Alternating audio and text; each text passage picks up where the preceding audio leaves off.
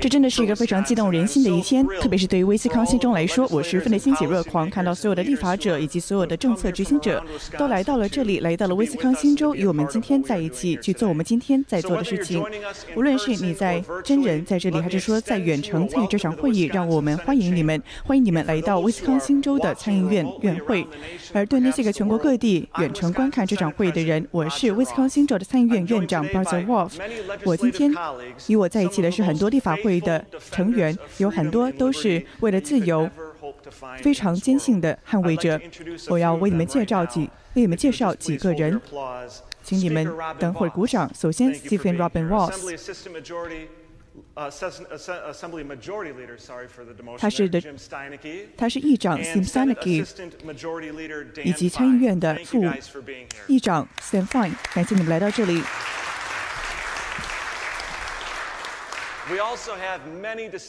我们有很多尊贵的客人，他们今天来到了这里。我们虽然没有时间每一个点名，但是呢，我想要为你们介绍其中的几位，来自 TAPI，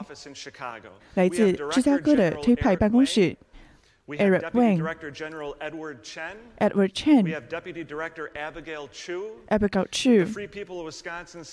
以及威斯康星州的自由的人民与台湾的自由的人民站在一起，感谢你们。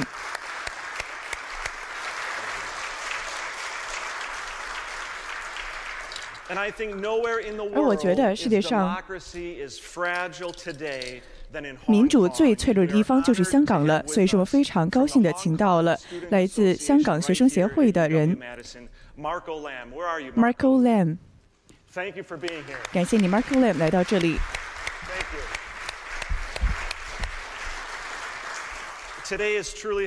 今天真的是个历史性的一天，因为我们有着这个巨大的荣幸，能够有着美国第七十五任的。国务卿非常尊贵的国务卿蓬佩奥，前所未有的，我们的州有一个国务卿，花他的时间来自了我们州的国会，与我们的政策决心者一起商讨。我们非常巨大的荣幸，请到了国务卿蓬佩奥。他之所以今来到这里，是要去谈论我们的外交政策，特别是关于中国的外交政策。我们外交政策影响着我们生活中的一举一动，虽然说我们并不是如此的明显，但是它与此同时影响着我们所购买的货物。或者说，数十年来我们所买的一切，在过去的时候，一个是国务卿，他们可以很有效的在华华盛顿代表着我们的做工作。但是今天不一样了，二十一世纪如此的共通共联，所以说，让我们的联邦政府与我们更加有效的沟通，变成了至关紧要的事情。在威斯康星州，我们是第十九个最大的货物的出口州，整只有两百二十亿美元的货物。从这里输出到世界各地，其中中国是我们第三个最大的贸易伙伴。在过去的十几年中，我们的州看到了一个增加的，我们货物出口货物的是百分之十的增加，还有包括在制造业还有在农业上的出口，这是我们经济的命脉，也是我们州的自豪。我们州的政府与威斯康星州一起合作，包括打败恐怖主义，还有在国际上的合作，与我们的大学一起，还有在外国的贸易的进口上，以及加大我们。国家的在世界上的力量，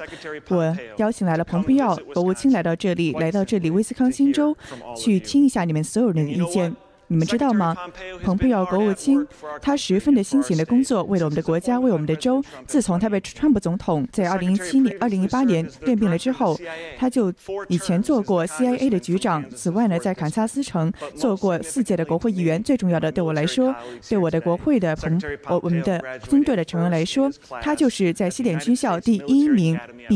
毕毕业的，在一九八六年以第一名毕业了。他也目睹了。当时柏林墙铁幕的倒塌，国务卿做了一个非常巨大的努力去解决外交政策上的问题。这个外交政策对我们州来说至关紧要，将国际的政策的讨论与你们这样子的人连接在一起，能够切切实实的影响到我们。无论是对那些个国会的州长协会进行讨论，还是说今天来到我们的国会与你们直接来进行对话，所以说邀请。邀请你们与我们一起去温暖的欢迎蓬佩奥国务卿。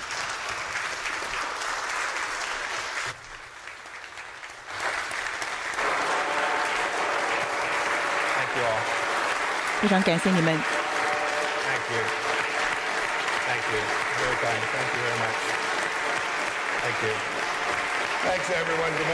非常感谢大家，早上好。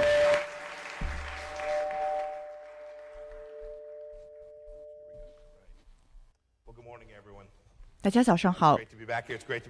非常高兴回到这里，美国的中西部，看到这个地方和我的家乡很像。那可能还有时代联盟的足球吧，非常好。我还想起了，你知道他，他当时呢是我是第七十任的国务卿，但是你知道，川普总统是第四十五任，所以说你看到了我这个职位中总是换来换去的，所以说我会竭尽全力的坐稳我的位子。感谢你，Roger，邀请来到这里组织这整个的会议，也感谢你们所有的尊贵的来客，来自威斯康星州的立议会，有一些是来自商界的，有一些人还与我打过交道，感谢你们一切的势力。为我们国家做出了巨大的贡献。在这个场所，我的天哪，太繁太繁华了。有很多人在我来这里之前都跟我开玩笑，有一些个华盛顿的人说：“哎，威斯康星州，蓬佩奥为什么要去那里呢？”那我知道这并不是个国家，我知道，我知道。但是呢，在这里所发生的，以及你们所做的一切的工作，对我的任务来说是如此的至关紧要。而我在国务卿的团队，我觉得是我们的责任与你们进行对话，去告诉威斯康星州的人民，告诉美国的人民，我们在做些什么。全国各地的人民都在应对这个疫情。这个病毒是从武汉被释放出来的，他的生计和生命都受到了影响。Roth 他之前收到了一封邮件，他是来自芝加哥中领馆的一个。官员给他发了封邮件，他说呢，他他说这个吴官员呢，对威斯康星州和中国的关系负有责任，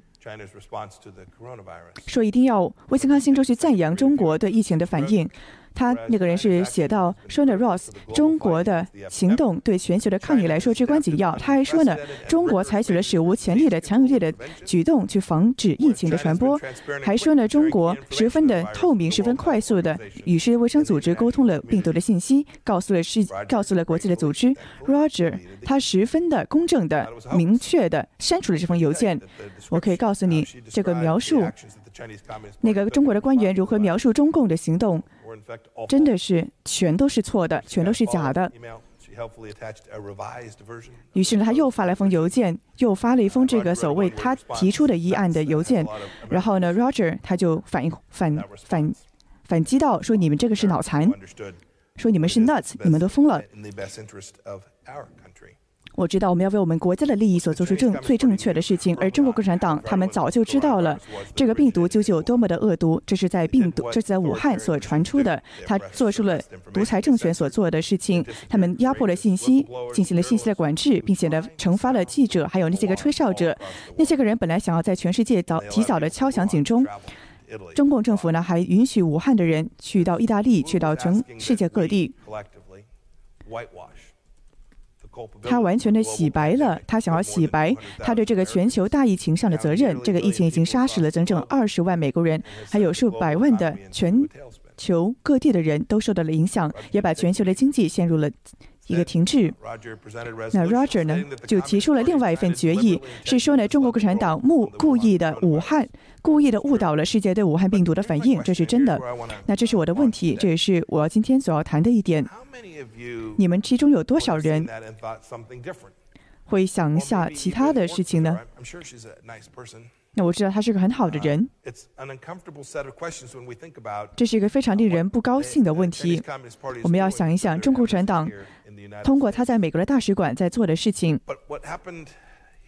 但是在威斯康星州所发生的事情，其实在全世界各地都发生了，在全美国各地也发生了，在众议院。在全国各地的州议会都发生了。在今年的二月，我与我们的全国州长协会发表了一份演讲，是关于中共如何在美国进行渗透以及影响的。以及呢，之后我还组织了一个团队，包括国安顾问奥布莱恩、FBI 的局长雷以及司法部部长巴尔，我们都谈论了同样的来自中国共产党的威胁，在美国所面临的这样子的危险。但是呢，我要。为你们阐明两件非常重要的事情。那些个人正在想要影响我们的政治和文化，那这并没有什么错误。我对对这种关系并不感到忧虑。比如说，但是呢，你看到爱尔兰如果这样子做的话是完全没有问题的。但是爱尔兰和中国共产党是有本质上的不同。看到他的党派，他的这个代理人，他都是直接听命于百。听命于北京的独裁政权的，那我要非常谨慎的谈到这一点。我谈到了中国共产党，因为我还有另外一个我要阐明的、划清的界限，就是说呢，这个中国共产党和中国的人民是泾渭分明的。你知道，党派的领导和民主民是截然不同的。那些个人民是想要生活在一个繁荣的社会中，他们像我们一样，想要照顾好他们的家庭。那让我给你另外一个数据，是关于中共的。他的目标在八月份，中国的总书记习近平，他告诉了他们北京的一系列的领导班子，他说呢，我们必须要主动的与所有的国家进行合作，地区还有企业与他们让我们一进行合作，包括州、包括地区还有当地的企业，特别是在美国当地的企业。作为总书记，作为主席。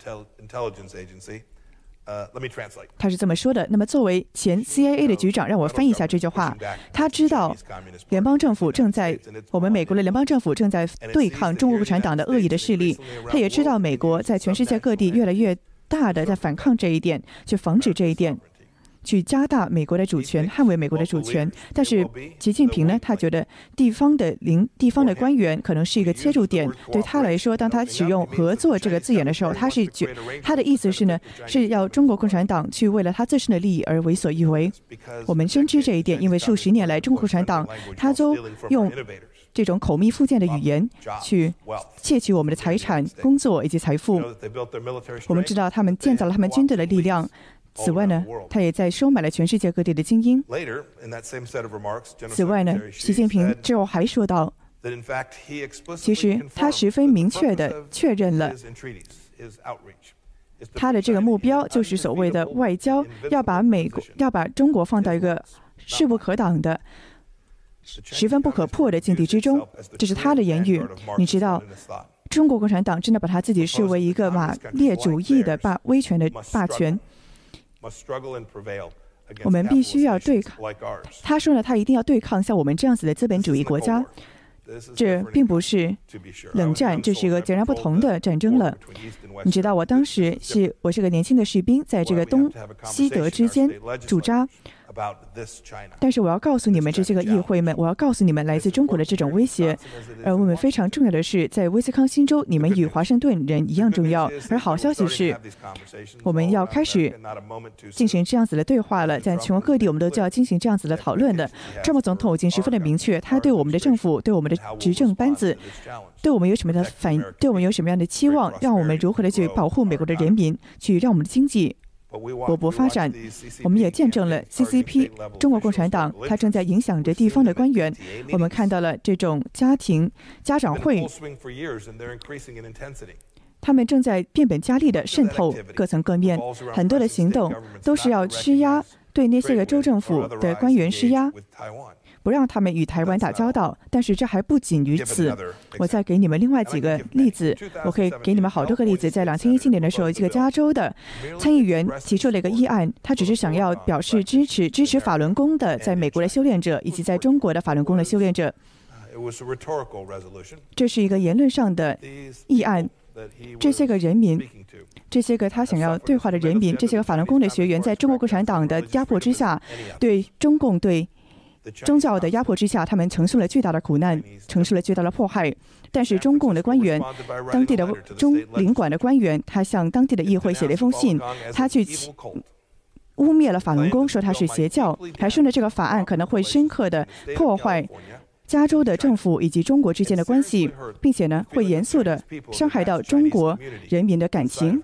可能会深刻的伤害到加州人中国人的感情。但是非常不幸的是。美加州的这个议会屈服了中共的威胁，并且呢把这个议案给搁浅了。那现实是呢，每一个国家这样子的议会可能都从中国共产党这样子一受到过这样子的邮件，就像 Roger 他这个议会一样，在纽约的中领馆，比如说他十分的政治上超级的活跃。这是另外一个层面了。中国共产党他想要通过间谍的活动去影响市议会。比如说，在这一周，你们在报纸上可能看到了，司法部部门指控了一个纽约市的警员，因为他被指控是呢，他是作为中国的非法的代理人而行事的。他被指控把在美国生活的西藏人的生活状况向中共进行报告。这如此的告诉我们很多的信息。他甚至把 NYPD 纽约市警局的高级的信息。上呈给了中共的官员，怎么样？听起来是不是很耳熟呢？他告诉北京的官员呢，说说北京的官员应该非常的高兴，因为你把你的手伸进了警察里面了，这是原话。我们可以在全国各地都看到这样子的事情，比如说这种所谓的姐妹项目，比如在 Muragi Richland Center。他们有个项目是叫做呢中国人民友谊协会，是与外国所谓的友谊协会，听起来好像很和善啊。但是这个团体是这个中国所谓联合阵线的部门一部分，这是中共的大外宣的一部分，也是中共的所谓的三个魔法武器的一个其中的一个。比如说毛泽东当时提的就是这三个其中的一个工具。也就是说呢，他可能名目上非常的友善，但是实际上他深藏恶心。他要危害美国的利益，我们需要你们的帮助。而我们联邦政府的机制之所以如此好呢，就是因为你们所有人都可以去承担这样子的责任，去保护美国的利益。要保持谨慎，从你们开始，从你们做起。无论是任何的党派，你们这种议员都要对此进行警觉。你知道，如果说一个中共的外交官员接触你的时候，他可能并不是想真的是想你合作，或者是想跟你建立友谊。如果说他们想邀请你去中国旅游的时候，你知道，当这个防疫管制取消的时候，你要去中国旅游的话，你一定要好好想想了。这个人接触你这个人，他可能是直接的或间接的与中共直接挂钩的。你要知道，这样子的手段可能是来自在美国。当地为中共工作的人，他与中共有着不可分割的利益，他们来接触你。你们这些个地方的官员一定要了解这样子的风险，一定要深知这样子的威胁。你们可以做很多的事情，在这个议会之中，你们可以做很多的事情。你可以通过法律与联邦的机构进行合作，去帮助他们去保护我们的情报，保护我们的知识产权，以及我们的投资安全，以及反抗中共的渗透。你们也可以忽略中共的威胁，去鼓励商业人。是，或者是市长去在全世界各地加强这一点，而且我像像我告诉全市像告诉全国各地的一样，你们的退休金一定要保护好了。知道呢，以前我们的退休金很多是被投资到中国的公司的，这就是中国直接控制的企业，他们与中国的奥威尔式的监控系统是直接挂钩的。你们的消防员们、你们的警察们、你们的教师们，如果说你们的退休金被投资到这样子的行动的话，你们是不可以、不可以这样子的。你可以保证你们的当地的大学不要受到中共关联的机构所影响，比如说孔子学院，以及呢来自中国或者是来自香港和台湾的支持民主的学生，在当地不要受到骚扰。我们希望他们来到这里，保证他们不要受到威胁，不要他们受到北京因素的威胁，保证在校园中不要受到任何的凌虐。以及要讲述真相，这并不是党派之间的问题，这是一个我们的原则，这保护我们的人民。Miss 吴吴吴小姐，你还记得吗？在我们的今年的四月二号。他写了一封信给到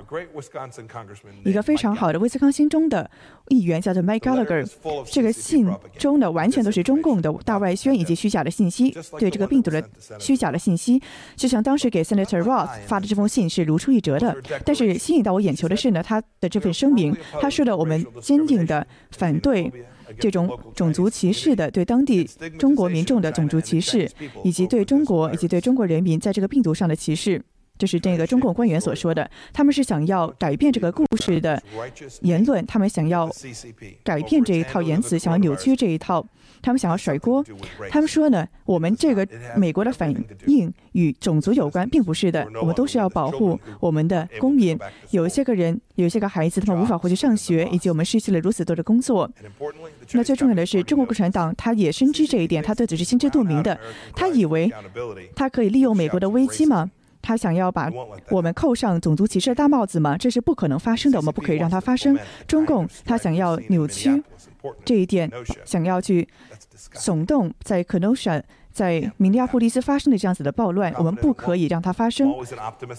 我对美国一直保持着信心和乐观。我们之所以作为人民历史上成为了最烦人的国家是有原因的，因为北京与美国的决心相比是不足为提的，是微不足道的。川普总统的政府拒绝这个理念，说北京一定会达成他的全球威权，这是川普总统所拒绝的。没有任何的政权可以与美国的。才智、智慧以及理念所对抗。我们知道，我们的体制十分的受人吸引，人们全世界各地的人都想与美国打上交道。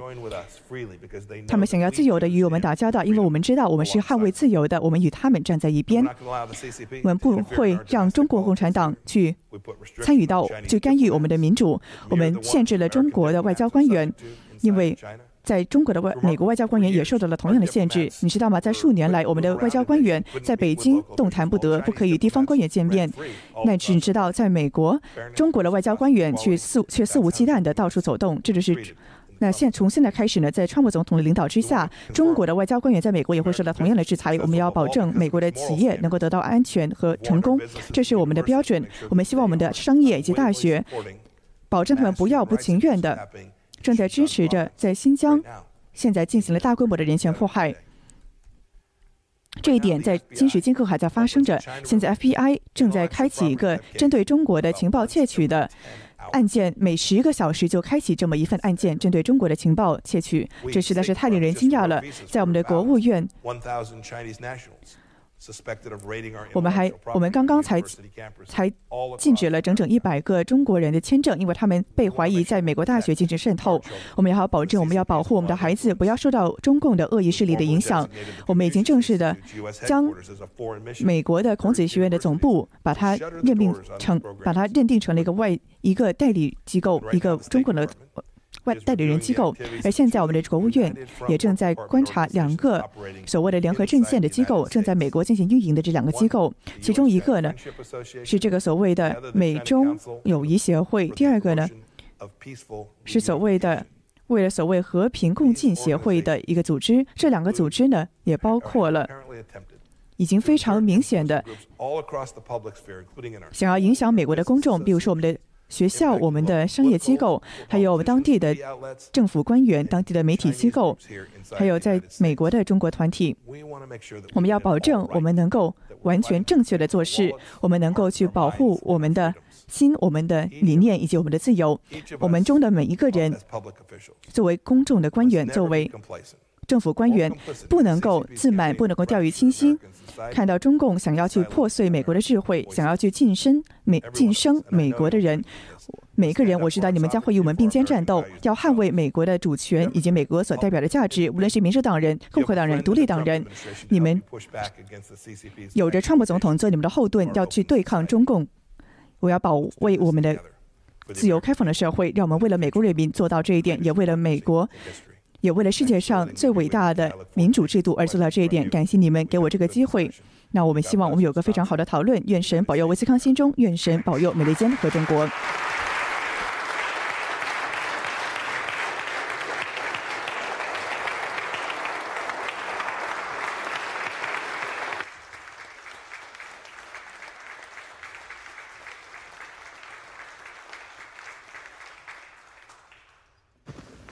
Thank you, Mr. Secretary. 感谢你，国务卿。Appreciated those remarks. 非常感谢你的一番演讲。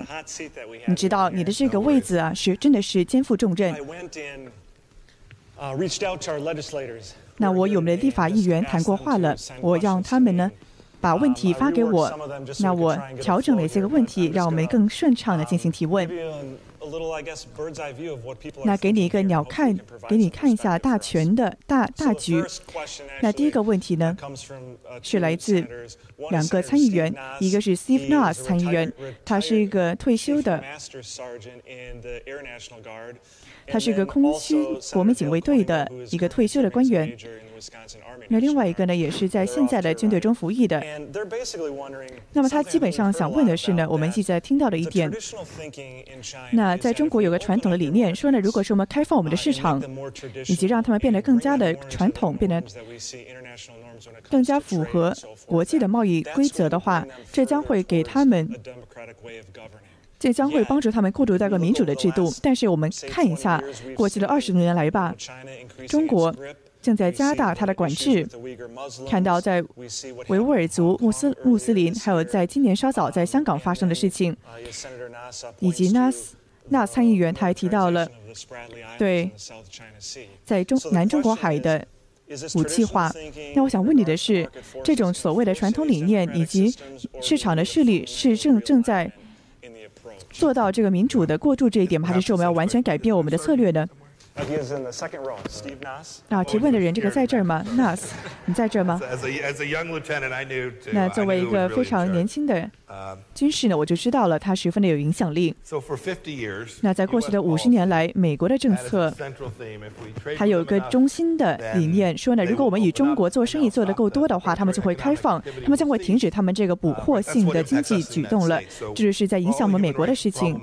那看到了所有的人权的问题，在中国种种的问题。我们最有兴趣的是，要与所有的国家在公平公正的进行贸易。每个人呢都能够去遵守同一套的规则以及理念。那我们之前这个理念是呢，如果我们贸易够多的话，做生意做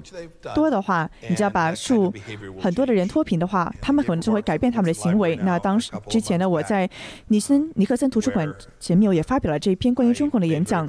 我已经非常明确的提到了，说我们这个政策是完全的失败了。那在尼克森时时代，在基辛格时代也没有成功。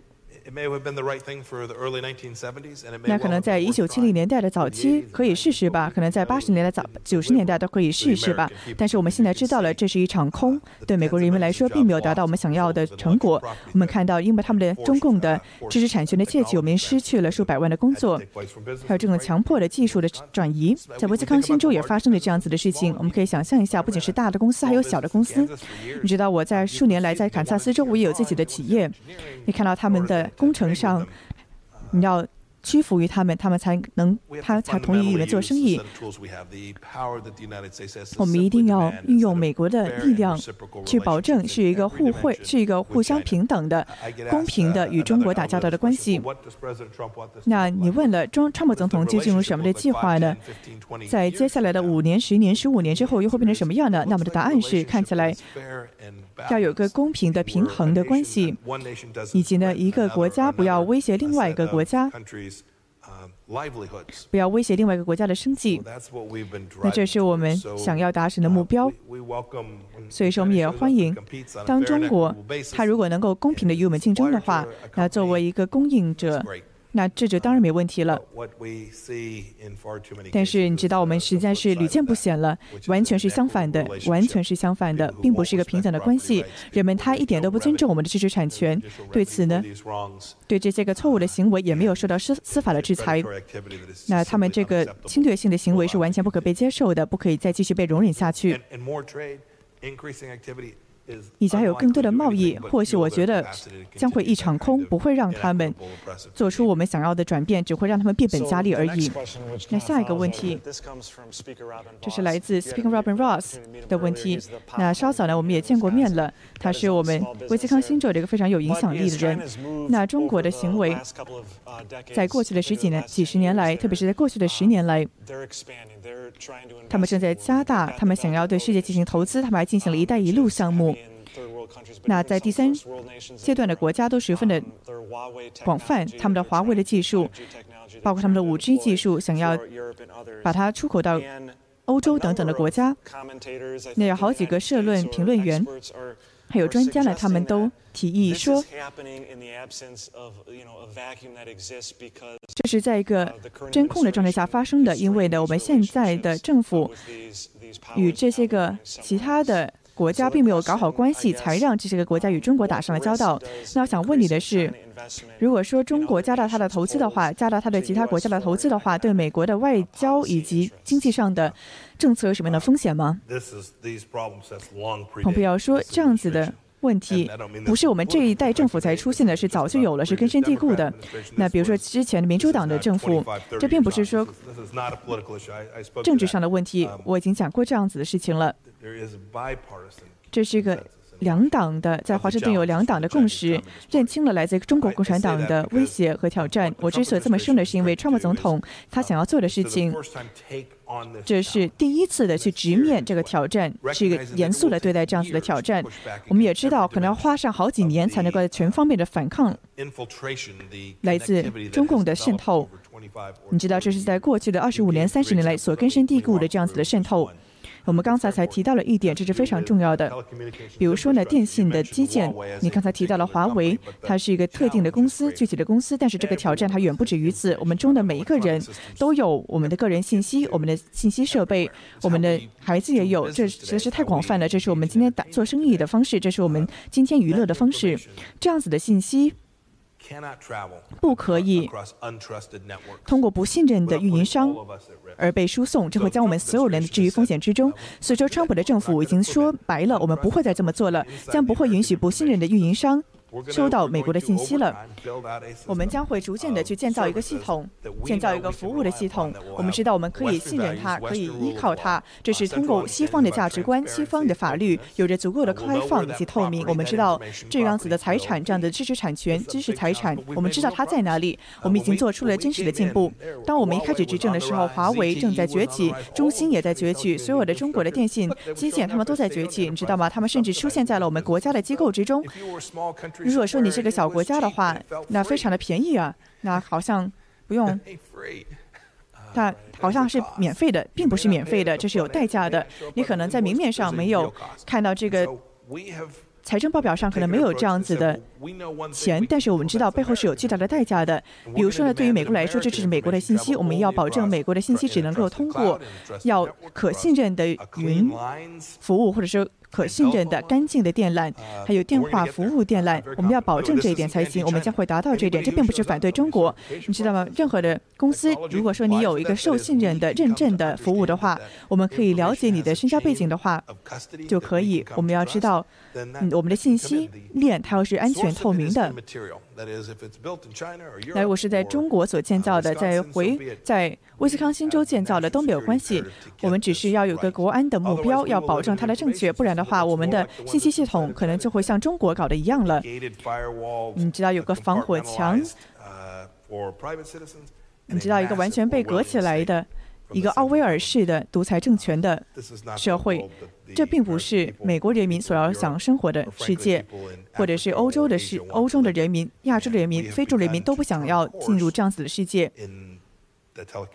我们在电信上，我们一定要做出足够的措施，我们要走向正确的道途，要保护我们的自由以及安全。主持人说：“我看到有一些欧洲国家现在已经开始来抗拒华为了，已经进入了正确的方向了。”蓬佩奥说：“世界的确是面临同样的威胁，同样的挑战。我在第一个六六个月或八个月，我的确是。”旅行了全世界，来给他们展示了我们在政治上、说国安上或者个人信息上等等面临的所有的风险，所有信息上面临的风险。我希望大家都能够认识到我们现在面临的风险。那也希望说世界的浪潮可以改变，然后世界可以想想看要怎么样去面对中国共产党。主持人说，另外一个问题是关于贸易的。很多时候，我们想想一些国家的领导人，或者是一些商业的领袖，他们在讨论一些事情的时候，他们这一些威斯康星州的小商家，或者是一些些农场主，他们没有办法去觉得说跟自己有切缺的关联。我们的贸易，或者是跟这个中共的这些贸易战，是一直在来来回回。那他的问题是说，我们到底要怎么能够让中国负起责任？当他们去违背我们的贸易规则，同时我们也能够继续的保持我们威斯康星州的小商家是有竞争力的。蓬佩奥回答说：“那我会讲一下川普总统在二零一五年的竞选活动的时候讲的。”二零一五到二零一六年之前讲的。他说，我们当时在哪里？例如说，在堪萨斯城，呃，跟中国的贸易伙伴有合作的时候，就看到这个中国的企业呢，它拥有大部分的掌控权。这个有很大的贸易逆差。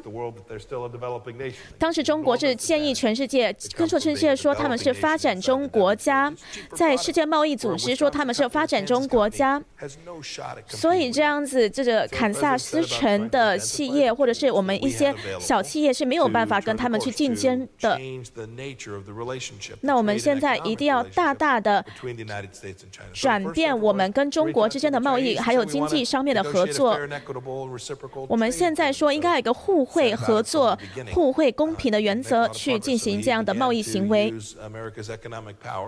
那川普总统开始使用美国的经济上面的力量，例如说是对增加关税来对中国增加关税，那的确是对我们的美国企业是看到了好处。我们看到有很多的企业呢，都受到了关税的影响。我们绝对要转变，大大的翻转跟中国共产党的关系，贸易上面的关系。我相信所有的美国人都愿意配合的。他们说，如果是为了自由跟民主，那绝对是对他们的小商家来说，长远长远来说也是比较好的。这会是一个大大的策略上的转变，到时候最终一定会 benefit 有利于所有的美国的小商家，例如说爱荷华州或者是堪萨斯州。或者是说，全球的层面上，我们都会有一个真正的机会，来在一个公平的战场上面去竞争。川普总统其实呢，他是想要能够住在一个就没有关税，或者是没有任何的条条规规的地方。可是呢，要达到这个阶段呢，我们一定要先去付出一些努力。我们也会持续的这么做，川普政府会持续的这么做，让威斯康星州或是全美的小商家都能够拥有公平的机会。主持人问说：“这个神父的权利，还有你在这个神父人权的委员会中的角色。”你当初是怎么样子建立了这么这样子的一个委员会，天赋人权委员会？那你就要怎么去规划你的政策？蓬佩奥说，当人们说到人权的时候。很多人呢觉得这个是一个常常在被讨论的议题，可是其实我们美国创国者的基石为我们所提供的基石就是我们的天赋人权，我们有办法去做宗教信仰，自由的宗教信仰，我们也能够有自己的财产权，我们可以有言论自由，我们可以接受不同的意见，我们有时候呢是很习惯于这些权利了，可是我有时候看一下我们的国务院。在全世界的影响，我们是要帮助其他的公民也有这样子的自由的时候，有时候对我们来说是比较忧虑的。那我当时请一个 Mary 这样的女人，她底下的一群人，请他们去看一下我们的外交政策跟我们美国创国者的传统是是不是一致的。那我们也要去思考一下，当我们的对外政策，我们的是什么样子才是最重要的？因为我们知道说，人是依照神的形象去创造的，那神赋予我们的权利也是没有人能够轻易夺走的。那我希望你们能够去看一下这个二十五到三十分钟的影片，它一定会。告诉你说，威斯康星州还有美国为什么如此重要？那为什么我们成为了一个很多人想要来旅游或者是移民到的国家？他们想要去学习我们，就是因为我们的美国创国者带给我们的这一些基础的原则。那我希望能够捍卫他们，我也要确定说，我们的国务圈的团、国务院的团队可以去依照我们的创国者的理念，而不会在这个世界上的洪流中失去了方向。就像伊朗、中国，他们都在谈论讨论人权问题，可是呢，我们现在看到真正在发生的事情，并不是他们所谈论的。那我希望我们呢的人权、天赋人权的组织，能够让把我们带到原则的基石中。主持人说：“谢谢。”那另外一个问题呢，也是关于人权方面的问题。他说：“有一些这个说中，川普政府正在打击，呃，去这个中国，川普政府正在打击中国共产党侵害新疆的维吾尔族人的行动。”蓬佩奥说：“我们的确是把宗教自由放在了第一位。”这是川普政府的目标，也是对外政策的目标，也就是我们的人类一定要有权利来执行他们自己的信仰。有一些人，基督徒，不管是穆斯林，他们都有自由，都应该要有自由。那现在你提到的这个中国的西部在发生的事情，有一群人，他们因为了他们的种族，因为了他们的信仰，被对待，被残酷的对待。是被强制的堕胎，或者是被强迫的劳动。你看，有大概一百万人是被困在这个非常糟糕的待遇中。那我们的责任呢，就是要把这件事情公诸于世。当美国讲到这种种族的大屠杀，或者是这种人权上面的侵害的时候，我们都是非常小心的。可是我们的确是看到说，全世界都在清醒了，也看到中国共产党能够停止他们的糟糕的行为，不要再侵害他们人的。这个基本的尊严。主持人说：“我还记得我小时候的时候，看着电视，看着柏林墙的倒塌，自由终于得到了伸张。我当时非常的年轻。那我们现在看到香港的情况，我之前就介绍了这个 Marco Land 中国学生的主席，看到他们这个城市。”现在正在往一个违背的方向行走着，就是因为这个国安法。那我们也看到，我们现在有对他们的中这个香港的人民实行一些护照之类的庇护。那你可不可以讲讲那边的情况？蓬佩奥说，我们的确是做了很多的行动，这是一个很不幸的事情。那最终来说，香港的事情就是一个举例。举例这个中国共产党的破碎的承诺，他们之前在二零一五年的时候承诺说他们不会对南海进行侵略的活动，可是他们也违背了这个承诺。那他们之前在中英联合声明中也是承诺香港拥有五十年的自治，说在这五十年中他们会基本上不同的对待香港。这个一国两制，可是呢，他们也是完全违背了这个承诺。当他们不去做到他们的承诺的时候，就是发生这样子的事情。那我们绝对是支持香港、爱护自由的人民，这个是他们的抗争。英国也帮助了他们很多。英国说，如果你们在香港中。关于之前这个护照的不同的问题，他们呢也愿意去庇护这些人。川普总统在行政令中也说，如果中国政府要对待香港就像另外一个共产主义的城市一样，那我们也会相同的对待他们。所以，任何的特殊待遇，之前美国跟香港之前的任何特殊的贸易关系，跟我们和中国大陆之中的不同的待遇呢，现在都要结束他们了。川普说的。我们现在，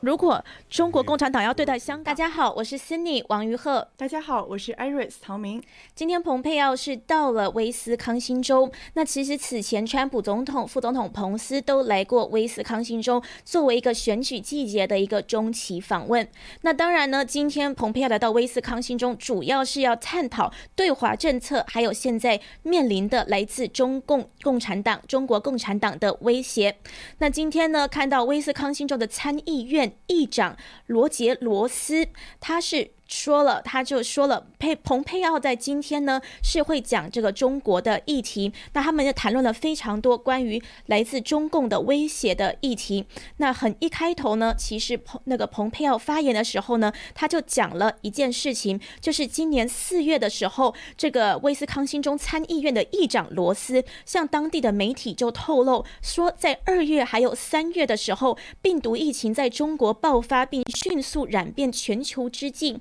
一个中共中共驻芝加哥领事馆的总领事向他发出了一个私人的邮件，要求他在州议会提出一个决议案，赞扬中共抗议，还有中共为全球赢得宝贵的抗议时间等等的。那当时呢，这个罗斯呢就觉得说，这真是出乎我的意料，他觉得是个玩笑。那他呢，这个邮件是从 Hotmail 的账户发出的，所以他觉得是肯定是恶作剧的。那罗斯呢就直接回复这个无情领是，就直接说他是脑残，是 nuts。然后呢，再回再再再一个他的庶民，就是尊敬的罗杰一个庶民。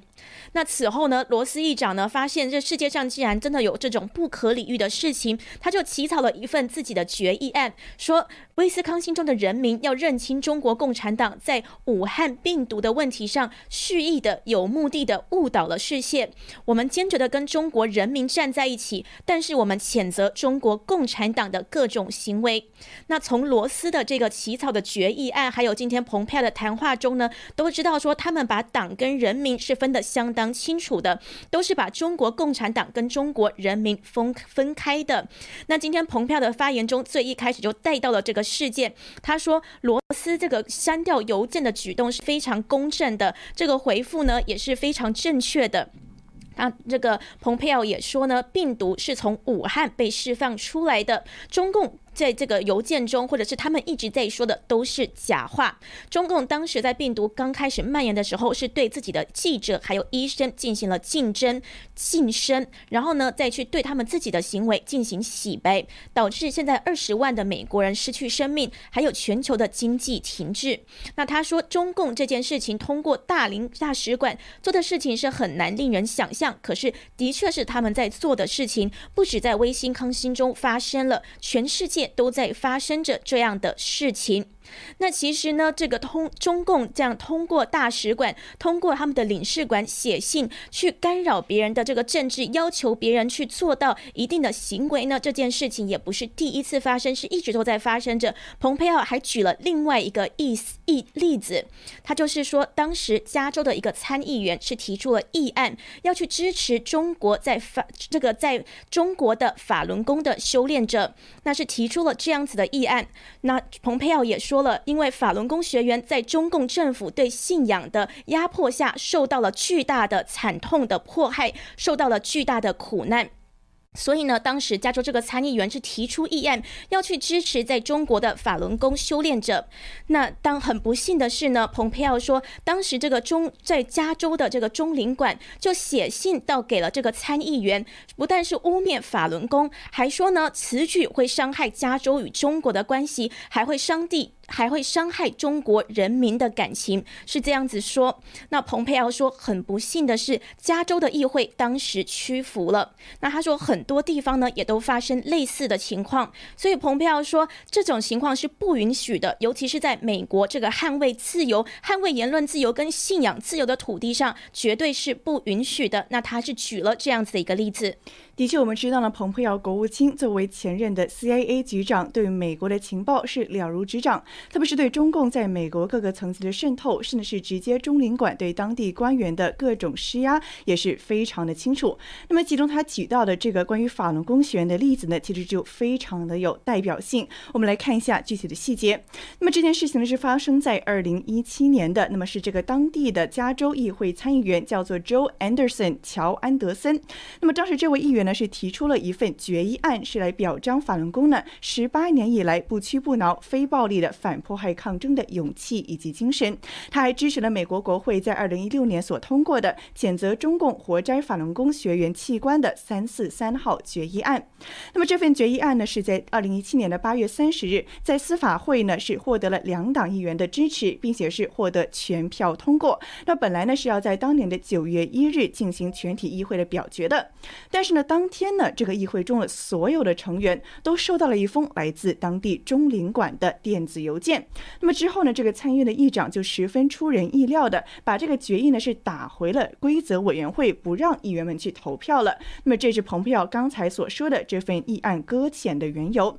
那么此后呢，原来提出这么议案的安德森参议员呢，他是在中领馆前发表讲话，召开记者会，他是手指的中领馆说，这一封恶毒的信就是来自这里，就是来自中共的领馆。他还说呢，我们这些个立法者都收到了一封恶毒的信，而这封信呢，让他十分的震惊，因为真的看到原来呢，中领馆居然能对加州的参议院产生如此大的影响力。他还说呢，如此的问题就在于呢，在这之前，所有的议员都是表示。支持的都是支持法轮功学员反迫害，去谴责中共政府迫害人权的行为。但是仅仅因因为一封电子邮件，就所有人都不敢不晋升了。特别是这个议长，更是直接将议案搁浅。那么具体的这个信函中的内容，刚才蓬佩奥国务卿也有谈及。这封来自中领馆的信呢，是写到说呢，这个议案会严重的伤害所谓加州和中国在经济、贸易、旅游等等各方面的合作关系。那么这个安德森议员。还说呢，其实他是不相信金钱要比人命更加的重要，他觉得人命要比钱要重要太多了。没有任何人应该被活摘器官以谋取巨利，而我们知道中共就是利用这样子的方法去针对法轮功进行群体灭绝的罪行，所以呢，他作为一个议员一定会坚持不懈的反对。那么其实他这这一个人呢，并不是屡见不鲜的。看到川普还有蓬佩奥等等众多美国的高层官员呢，对中共的种种施压和不这种逼迫呢，是也没有屈服。那么刚才蓬佩奥是提到了之前的那个例子，比如说这个官员是直接给中领馆回信说你们是脑残。那包括刚才提到了这个勇于反抗中领馆，并且为法轮功学员发声的安德森参议员。我们也看到了，无论是美国的官员呢，还是当地的政府，其实都在逐渐的觉醒。面对这样子中共各个方面的渗透以及打击呢，是有越来越多的议员敢于披露他，敢于曝光他们，而不是像以前的那样去默默的屈服，于是晋升。那么刚才蓬佩奥国务卿也是提到说，这样子的中领馆的运作呢，在全美各地其实都有发生，无论是明面上的还是背地里的渗透，其实都十分的明目张胆，都是肆无忌惮的仍。然在侵蚀着美国的民主还有自由价值。那么，这也是蓬佩奥来到当地，来到威斯康星州，而不是出访外国，也是为了给美国的当地官员、地方政客一个非常响亮的警钟以及提醒。那也这就是为什么之前这个川普政府呢要关闭在美国的休斯顿领馆，因为当时呢休斯顿领馆他们说呢就是一个机密情报窃取的一个巢，就是一个这样子的地方，所以呢当时川普政府呢在非常多的证据表明之后，都做出了这样子的行动。那我们也知道呢，这川普政府还有国务卿蓬佩奥都是非常的支持世界上的信仰宗教自由。蓬佩奥呢上周五他就提到国务院二零。一九年的宗教自由报告中提到的一个神父的故事为例，说明共产党当局呢仍是持续的在关闭教堂、监视还有骚扰信徒，并坚持党是宗教事务的最终权威。所以呢，在共产党的眼里是容不下任何的宗教信仰的，因为呢，他们认为党就应该要是人民的信仰。那蓬佩奥也说，梵蒂冈希望通过与中共政权就任命主教达成协议，改善中国天主教徒的状。况，但是中国的天主教徒持续的遭受到迫害，所以看你看到可以看到呢，蓬佩奥还有川普政府是非常关注世界上的人权状况以及宗教信仰自由的状况。那在昨天九月二十二日的时候，美国众议院也是以压倒性多数通过了维吾尔人强迫劳动预防法案，限制呢这个劳动这个在新疆的维吾尔人人的劳动的商品进口到美国来，限制从中国进口的这一些。些奴工商品，这个也都是今天的会议中呢都有提到的。所以，我们看到今天蓬佩奥的这个演讲中，的确是带到了非常多的点，都是在说中共是怎么样子的渗透，把魔爪伸到了全世界。那他也说呢，他跟 FBI 的局长、司法部长巴尔、国安顾问奥布莱恩组成了一个团队，就是要讨论中共现在对美国以至于世界的渗透还有威胁。那他也直接的说了，党跟人民是不同的。他说，党派与人民不同，人民只是想要过好的生活，生活在一个繁荣的环境中，而党呢是有自己的一个目标。那他也提到说，之前呢，习近平是说要以合作，那要要跟所有的国家进行一个主动的合作，还有包括跟所有的企业去进行一个主动的合作。那蓬佩奥这边也提到了，他们说他所他口中所说的这种合作呢，就是以自身利益去为所欲为。那这种口蜜腹剑的言语来窃取其他人的财富，来通过不正当的手段来达到自己的目标呢，是中国共产党一向的。形式，那蓬佩奥说已经看清了这个事实，因为过去五十年来的对华政策都是失败的。过去呢，美国以为说只要多跟中国做生意，那中国呢就会变得越来越开放，也会越来越自由，就像西方国家一样。可是后来发现呢，人权问题越来越严重，还有在发生的各种迫害。他说后来发现了不是这样子，美国不能够再对中国的问题睁一只眼闭一只眼。而川普他说，总统川普。也是第一个真的身兼起重任、挑起这个挑战，去应对中国共产党对美国乃至世界的威胁的第一个总统。所以他说，他现在在总统的这个指导之下呢，现在的确是在环游全世界，要全世界都认清到中国共产党现在伸出的魔手以及他们的威胁。的确，老师提到呢，其实，在全世界各地都发生了中共想要影响和渗透的状况。那么，最大的、最明显的就是关于这个五 G 还有电信的渗透。他刚刚才呢是反复的点名了华为、还有 CTE、中兴等等的公司，说这样子不被信任的基建公司呢，信息基建公司是绝对不能够被任命去执掌美国的信息或者是个人隐私的运营的。他也提到了美国一定要完全的阻挡这一点，并且要自己建立一套可以被信任的系统。才能够保证美国的政府信息乃至个人隐私不要落入中国共产党的手中。他还提到了世界各国都已经在纷纷觉醒，在电信基建上都是摒弃了华为，并且选择干净的网络公司。那么这也是在这个新的时代，在数据的大时代所发生的最新的认清中共的全球的局势。是的，那今天国那个国务卿蓬佩奥他还提到了另外的几项事件，例如说，在这个月的时候，国务院根据五月二十九日川普总统发布的公告呢。具有安全风险的中国学生与援救人员不准不准入境美国这样子的公告呢，现在已经取消了一千多名中国国民的签证了。那国务院呢，当然是说，国务卿是说，美国继续欢迎来自中国的合法学生跟学者，只要他们不是为了促进中共的军事优势的目标。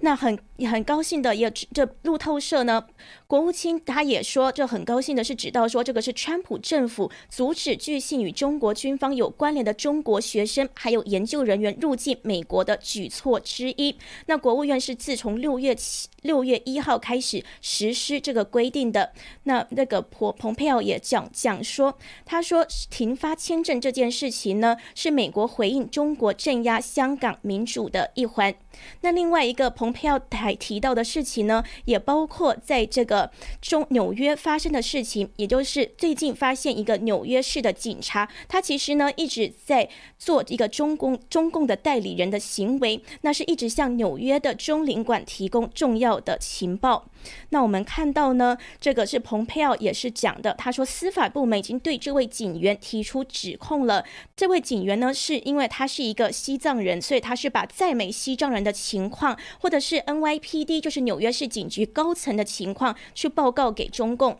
那蓬佩奥说这件事情不止发生在纽约，是全就是全世界或者是全国都在发生这样子的事情。那我们看到呢，通过政治庇护获得身份的这个美国警察。查呢，这一个藏族的警察叫做昂旺，那他被控为中领馆搜集大纽约区藏人还有其他人的情报，所以在九月二十一号的时候，在长岛的家中被捕了。那调查发现，昂旺还向中领馆表示，可以利用自己的职务之便，提供纽约市警察局的内部情报，为中领馆官员提供接触纽约市警察局高阶警官的机会。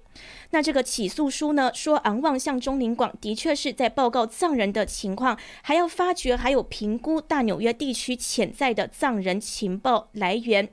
这样子的行为呢，现在呢是都被美国的官方给发现了。这个在这个最近发生的事情呢，蓬佩奥也把它拿出来讲了。所以呢，今天蓬佩奥是举了非常多的例子，就是说中共是如何渗透美国，那如何是利用不管是这样子的警戒，或者是教育界的孔子学院，或者是在电信上面，都是在渗透着美国。那他也说，美国现在已经认清到了来自中共的威胁。提醒了今天整一场演讲的蓬佩奥的主题就是全世界所有的美国人、美国政府的官员都已经针对中国的威胁还有危险都清醒过来的，都已经醒过来了，不是像以前那样子盲目的以为只要打打交道、做做生意就可以改变中国这一套盲目的思想方式了。他也再次的重申了他几个月前在尼克松图书馆前对华演讲的一个主要思想，就是说呢，其实美国在过去的几十年来对华政策。其实是完全错误的，是误以为与中共做生意就能够改变它，但其实结果是截然相反。这笔钱呢，反而是用作给中共输血，加大他对当地的人权迫害，甚至让中共变本加厉，想要把他的爪牙伸进国外各地。那么现在他说呢，在川普总统的执政之下，这一点呢将会被完全的扭转，整个的美中贸易关系呢也将会彻底的翻盘，不会再像以前那样子继续不公正的、不公平的贸易，而是会完全的公正。公平才能够来到谈判桌上面进行谈话了。除此之外呢，他还提到了，其实不只是在全国各地，是小到威斯康星州的小商家呢，也是要认清这一点。那其实他今天之所以不是到什么大场面，不是到出使外国，来自威斯来到威斯康星州呢，也是想把这样子一个认清中共的议题，直接的传达给平时的美国民众，包括美国当地的政府官员，才能够真正的带领整个美国针对中共的态度转变。是是的，今天有个议员的提问中就说，威斯康星州的小商家看到这个中美贸易战等等的，那他们是有受到波及、受到影响，可是呢，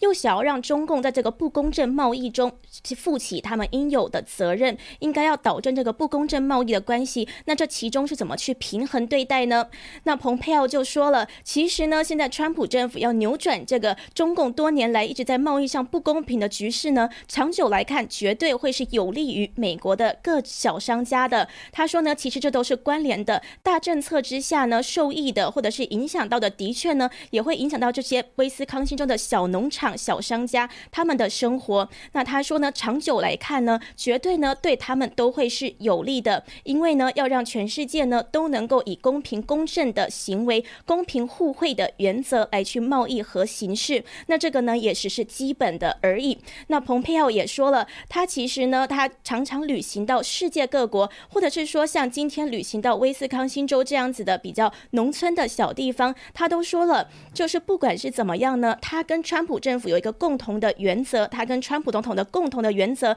就是说，只要在美国做的是对的，只要是在美国做的是有利的，一定会也会有利到全世界。他说，因为要让美国成为一个世界上良善的力量，把这一股这个正的力量呢带到全世界，以至于。最小最小的地方到这个领导高层都是，所以他就说心中一直有这样子的一个信念，这也就是川普政府现在要拨乱反正的这个大局势的一个表现。是的，那么蓬佩奥最后也说了，怎么做呢？从你们做起，就是要从每个人、每个美国人的认清以及反思上做起。那么这也是蓬佩奥今天演讲的主要内容。好的，非常感谢大家收看今天的直播，我们将会在下午六点钟，川普总统召开记者会的时候与大家再次见面。谢谢大家，那我们下午六点再见。